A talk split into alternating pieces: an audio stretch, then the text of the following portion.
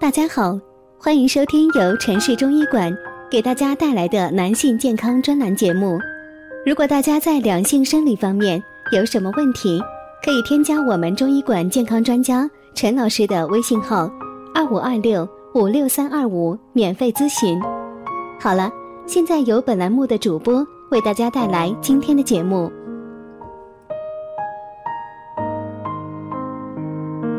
我们这一讲的题目是前列腺炎为什么难治？因为男人都没注意这两件事。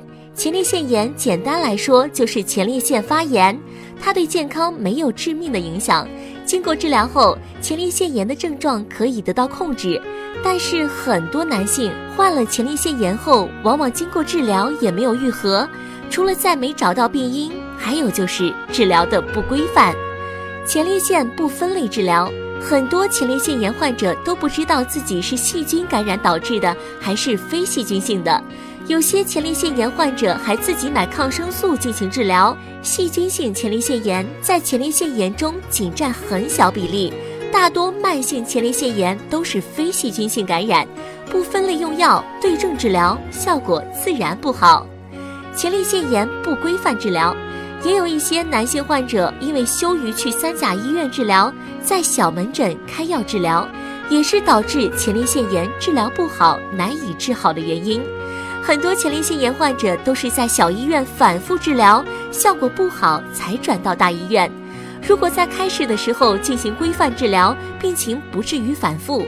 前列腺炎一般都是急性发病，如果到大医院进行检查，抗生素治疗前列腺炎往往不对症，导致急性前列腺炎患者得不到有效控制，所以就变成了难以治好。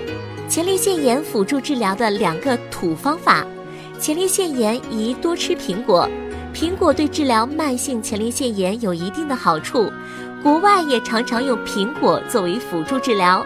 因为苹果锌元素含量高，可以改善前列腺液状况，而且苹果比含锌药物更安全、易消化，容易被患者接受。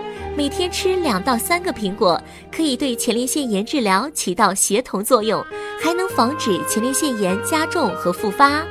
深蹲运动，深蹲好处很多，能减肥，能增强体质，增加肌肉，还可以对前列腺有按摩作用。